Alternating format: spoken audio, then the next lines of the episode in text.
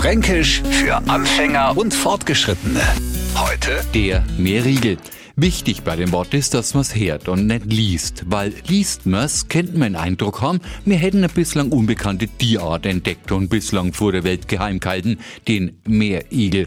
Natürlich meinen wir in Meerriegel. Und da hält's jetzt manch einer es auch so und was, wie weh es sowas dort und wie unangenehm das ist. Allerdings nicht jeder, weil man in Meerriegel eigentlich mehr in Nürnberg kennt. Andere haben das vielleicht auch schon mal als Bierriegel kehrt, vor allem in Fett. Aber alle miteinander kennen das Ding unter seinem hochdeutschen Namen und den trinken wir jetzt alle aufs auch. Der Meerriegel, Bierriegel oder wer ja immer, ist ein Gerstenkorn. Fränkisch für Anfänger und Fortgeschrittene. Täglich neu auf Radio F und alle Folgen als Podcast auf radiof.de.